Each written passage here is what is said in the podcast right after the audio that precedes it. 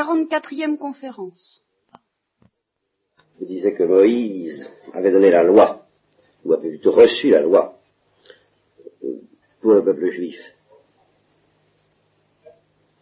au Sinaï, et qu'il l'avait donnée au peuple juif. Qu'est-ce que c'est que cette loi?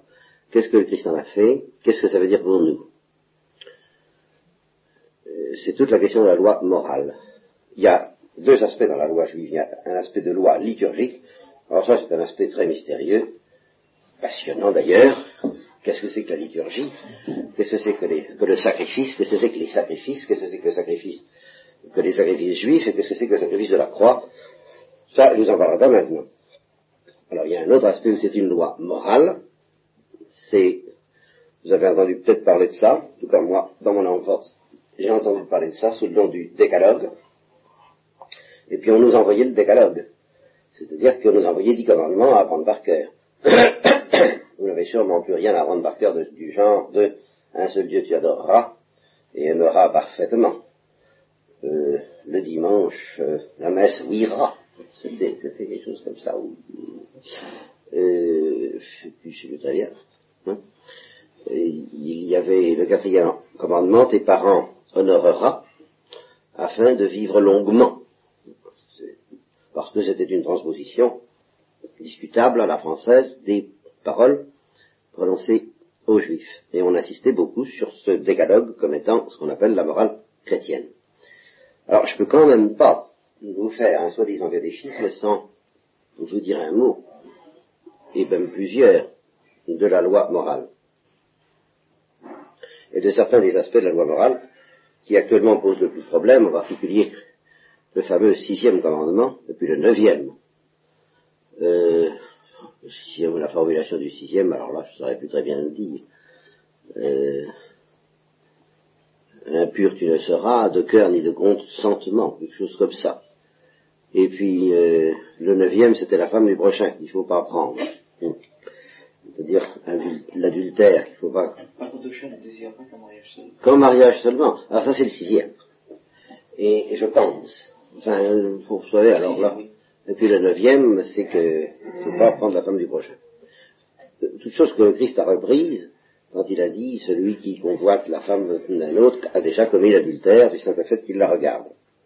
Alors ces choses-là, en parler aujourd'hui, il faut une certaine audace, mais comme j'aime bien les audaces, ne serait-ce que pour relever le défi, ni avec ça, bien, je suis prêt à en parler. Mais je voudrais d'abord vous parlez de la loi morale en général, que le Christ n'est pas venu abolir, mais accomplir, c'est-à-dire porter à son plus haut degré de perfection. Je vous ai souvent parlé de la grâce, je vous ai souvent parlé de la vie mystique, et je ne me dément pas là-dessus, évidemment, c'est ça qui est intéressant. Mais il n'y a pas, soit alors, il n'y a pas de vie mystique, ou alors il y a de fausses mystiques, qui sont plus dangereuses encore que l'indifférence absolue, s'il n'y a pas une structure morale en nous. Évidemment, la grâce va euh, solidifier, réconforter, appuyer, étayer, enrichir, approfondir, tout ce que vous voudrez, la, loi morale, de sens moral, mais elle ne va pas nous en dispenser. Alors ça, c'est une des choses qui sont les plus difficiles à comprendre aujourd'hui, et que j'ai le moins d'espoir de pouvoir vous faire comprendre même à vous, dans la mesure où vous avez des doutes à ce sujet. En particulier, il y a cette idée très fréquente chez les meilleurs chrétiens, je l'ai vérifié chez des séminaristes il n'y a pas longtemps, et qui sont pourtant des séminaristes bien, comme on dit, par opposition ou pas bien, à savoir que la loi morale, ça va bien quand on a la foi. Mais si on n'avait pas la foi, est-ce que vraiment on pourrait croire à une loi morale dans tout son absolu? Bon. Eh bien, il faut tout de même regarder ça en face. Se demander s'il y a une loi morale, est-ce que ça veut dire? Euh, Je vous préviens d'abord tout de suite. C'est vous qui déciderez qu'il y a une loi morale ou il n'y en a pas. Personne ne peut vous obliger à admettre ça c'est dans, votre conscience à vous personnellement, un beau jour, si ce n'est pas déjà fait, vous vous direz, euh, je crois qu'il y a un bien et un mal. Et vous vous direz un certain nombre de choses qui vont très loin, ou bien euh, vous vous direz, il n'y en a pas de bien et de mal. Et là aussi, ça va très loin. Ou bien, vous vous direz rien du tout. C'est la solution la plus probable. Mais c'est une solution idiote. Mais cependant, nous sommes capables d'adopter cette solution. C'est-à-dire de dire, oh écoutez, moi je sais pas trop, hein, je me casse pas trop la tête là-dessus, moi moral, il y en en a pas, je, je, sais pas trop. Je dis que c'est une solution idiote, et cependant elle est à notre portée, et je vais prendre une comparaison. Imaginez quelqu'un, c'est pas un cas d'ailleurs euh, du tout utopique, ça se réalise quelquefois dans l'existence, qui se demande, qui a des raisons de craindre qu'il a un cancer. Bon, euh, je pourrais, chose qui l'inquiète. Alors il peut faire deux choses. il peut dire non, c'est pas vrai, j'ai pas de cancer, et allez donc, hop, je m'en fiche. Ça, ça n'existe pas. Mais non, se, se rassurer de manière très optimiste être euh, le gars qui ne s'inquiète pas parce qu'il est sûr de ne pas en avoir. Il faut avoir de l'optimisme, évidemment.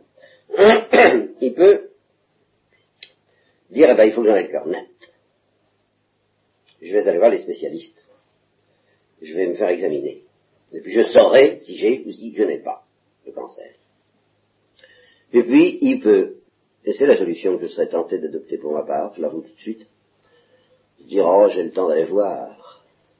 C'est- oh, Rien, rien ne presse, enfin, on peut- euh, faut bien, je vais, je vais faire ce que j'ai à faire aujourd'hui, puis on verra demain, et puis demain on verra après-demain, et, et, et- puis euh, voilà, comme ça, on vit avec euh, l'espèce de malaise. Ah oui, malaise de se dire qu'on a peut-être un cancer, mais on n'a pas trop envie d'y aller voir de plus près pour en avoir le cœur net. C'est très humain, ça. Mais il faut reconnaître que du point de vue médical, du point de vue de, euh,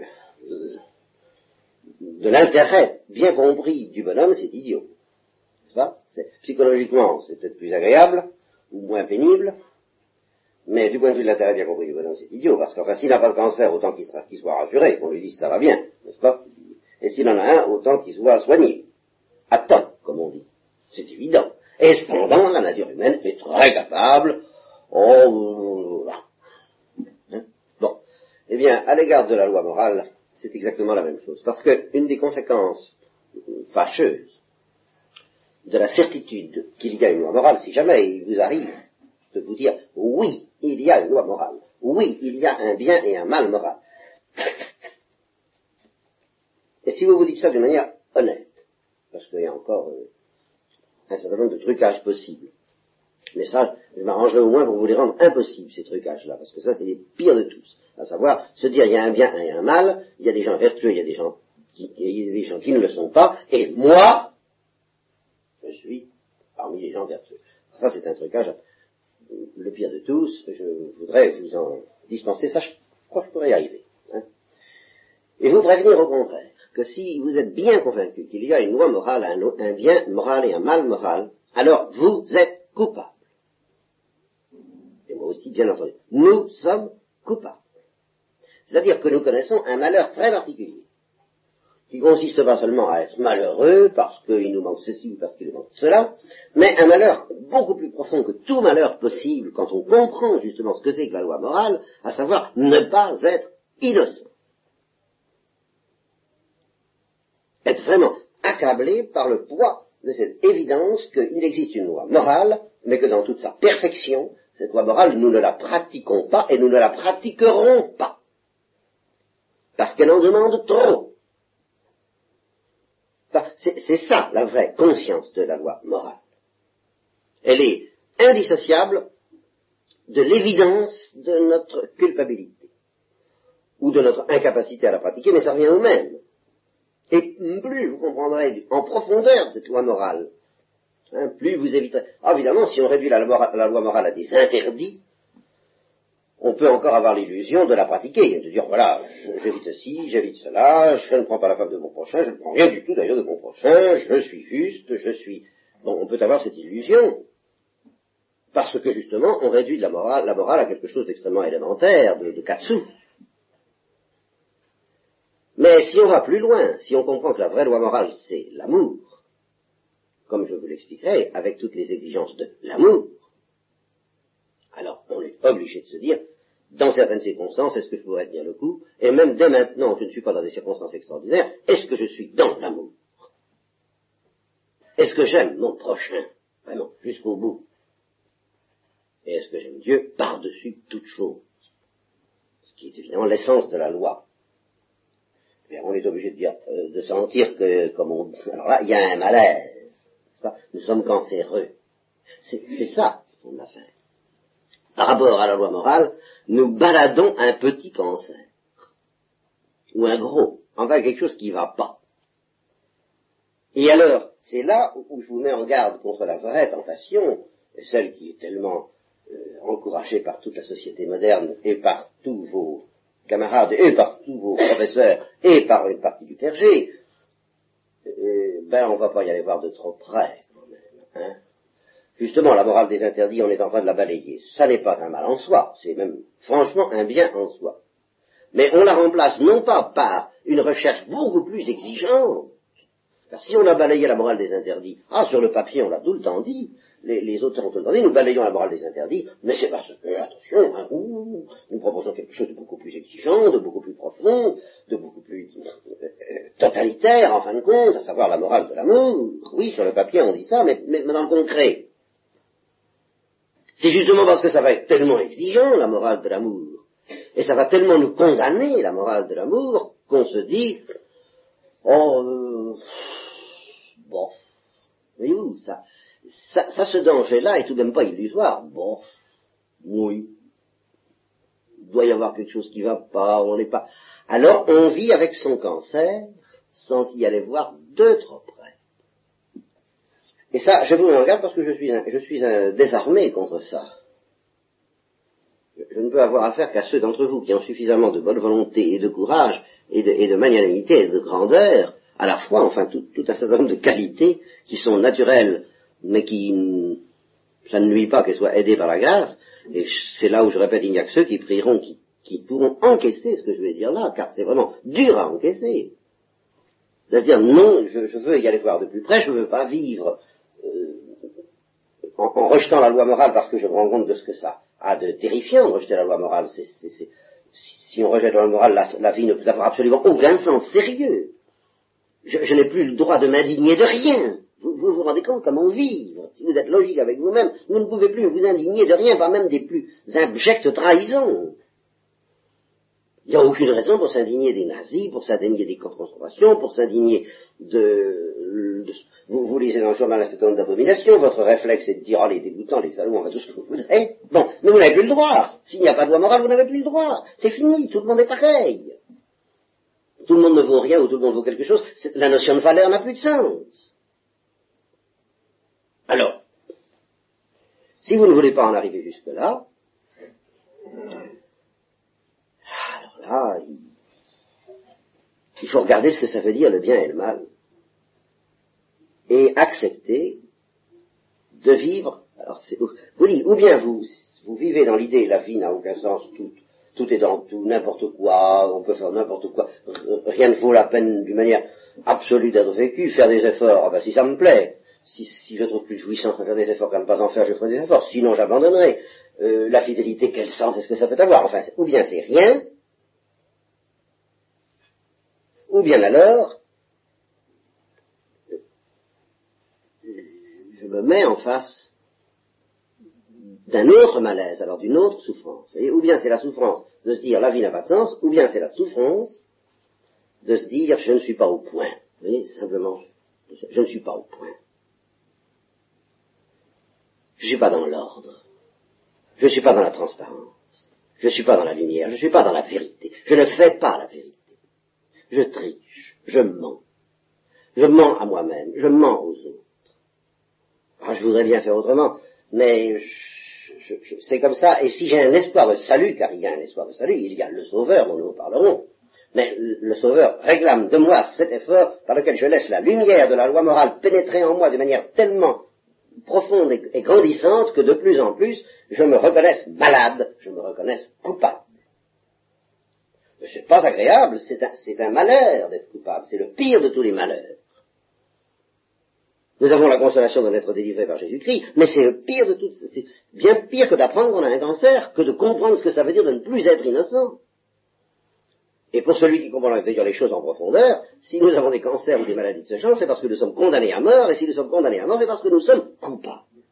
Eh bien, vivre dans cette perspective, à première vue, ça n'est pas marrant, comme dirait le père Chauvin dans un de ses sermons. Bien, ça n'est pas amusant. Mais si peu amusant que ce soit, c'est encore plus tonique que de vivre en se disant qu'il n'y a rien. Mais j'aime encore mieux vivre avec l'idée que je suis coupable et condamné par la loi morale que de vivre en disant qu'il n'y a pas de loi morale. Voyez, c'est cette option-là que moi, je vous propose de faire. Alors, avant d'aller plus loin, je vous mets encore en garde contre une chose, parce que la psychologie a encore inventé un truc récemment, qui est l'histoire du sentiment de culpabilité. Il y a des gens qui ont un sentiment morbide, pathologique, de culpabilité. Ça va quelquefois terriblement loin, et les psychologues, psychiatres et tous les psys de tout poil euh, examinent ça très soigneusement à la loupe. Eh bien, euh, c'est dire la tentation qui, nous, qui se balade tout le temps, c'est de se dire, oh, qu'est-ce que c'est qui va nous mettre sur, le, sur les épaules Il va nous mettre le poids d'être coupable. Oh, gare au sentiment de culpabilité, au sentiment morbide, au sentiment pathologique de culpabilité. Oh, surtout à éviter. C'est exactement comme si, et je reprends toujours la comparaison du cancer. J'ai appris, précisément par un de vos parents, qu'il existe une phobie du cancer maladive, psychologique. Et quand on s'occupe du cancer, on a affaire à des gens qui n'ont pas le cancer, mais qui ont la phobie du cancer pathologie. Alors, évidemment, cette phobie existe. Et évidemment, c'est un désordre. C'est pas de ça que je, parle quand je parle de, la certitude douloureuse d'être coupable. Seulement, c'est pas sous prétexte qu'il existe une phobie pathologique du cancer qu'il ne faut jamais redouter le cancer. Voilà. On a peur du cancer, il peut arriver que ce soit parce qu'on en a un. Alors, on a peur d'être coupable, il peut arriver que ça n'ait pas de sens, que ce soit pathologique, il peut arriver que ce soit parce qu'on est coupable. Ou parce qu'on commence à comprendre, à pressentir la profondeur de ce que ça veut dire, je suis coupable. Bon, donc j'ai un peu éliminé toutes les difficultés qui se présentent devant moi, enfin tous les pièges, je les ai éliminés en théorie, mais vous, je vous invite et je vous supplie de prier, d'obtenir la grâce, de ne pas tomber dans ces pièges-là, sinon ça n'est pas la peine de venir. Écouter ce que je vous raconte. Mais je suis là pour vous enseigner la bonne nouvelle, comme on dit, l'évangile. Il vous a été donné un sauveur, je précise très nettement aujourd'hui, ce sauveur est venu vous décharger, vous délivrer avant tout de ce poids plus lourd et de ce malheur plus lourd que tout autre malheur et que tout autre poids, être coupable? il est venu vous en délivrer. Comment? Bah, C'est assez mystérieux, difficile à préciser, nous y reviendrons, mais euh, c'est de ça qu'il est venu vous délivrer, pas du jour au lendemain, mais progressivement. Mais la première condition pour que le médecin puisse exercer son art, c'est évidemment que les malades viennent à la visite. Je ne suis pas venu pour les bien portants, mais pour les malades. Et les malades de quoi? Mais de cette maladie-là, très précisément, être coupable.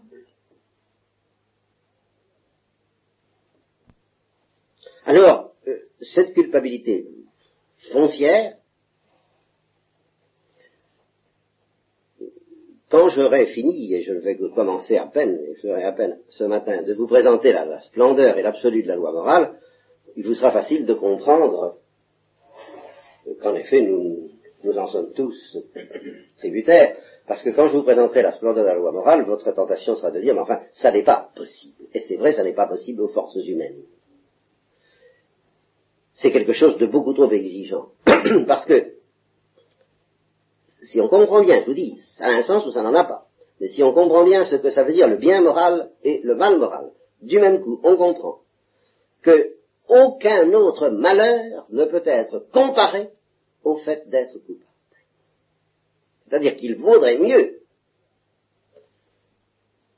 recevoir que l'humanité tout entière, par exemple, soit soumise à une agonie interminable, affreusement douloureuse, mais sans coupe, sans péché, en restant innocente, eh bien ça vaudrait mieux pour elle, ça vaudrait mieux pour nous que d'être coupable. Eh bien, si vous n'avez pas, par conséquent, celui qui comprend ça se dit, s'il m'est donné de choisir, l'innocent, le véritable innocent, c'est celui qui dira, s'il m'est donné de choisir entre les pires catastrophes, les pires malheurs, les pires souffrances, et un seul péché, car c'est le mot qu'il faut bien finir par prononcer, un seul désordre moral, une seule faute morale, je choisis toutes les souffrances et toutes les catastrophes. Voilà ce que fait l'innocent.